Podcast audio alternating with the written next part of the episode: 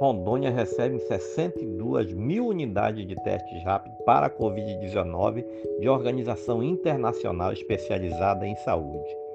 O governo de Rondônia, por meio da CESAL, recebeu esta semana 62 mil testes rápidos de antígenos para reforçar o diagnóstico da Covid-19 no estado.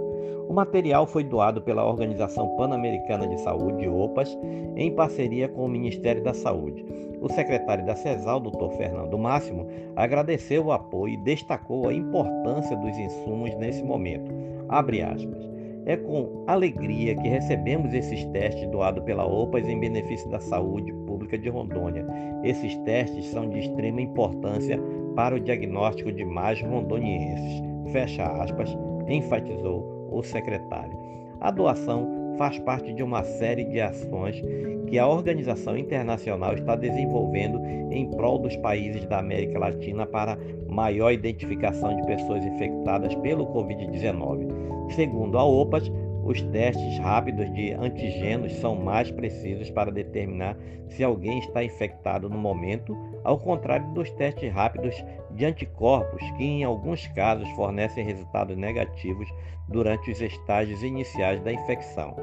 A secretária adjunta de saúde de Porto Velho, da CEMUSA, doutora Marilene Penati, agradeceu a entrega dos testes e ressaltou que o momento é de conscientização. Abre aspas. Quero agradecer ao OPAS e ao secretário de Estado de Saúde por mais esse apoio, frisou a secretária adjunta. Dr. Fernando Máximo reforçou ainda que a população adote todas as medidas de segurança e prevenção visando a diminuição de casos.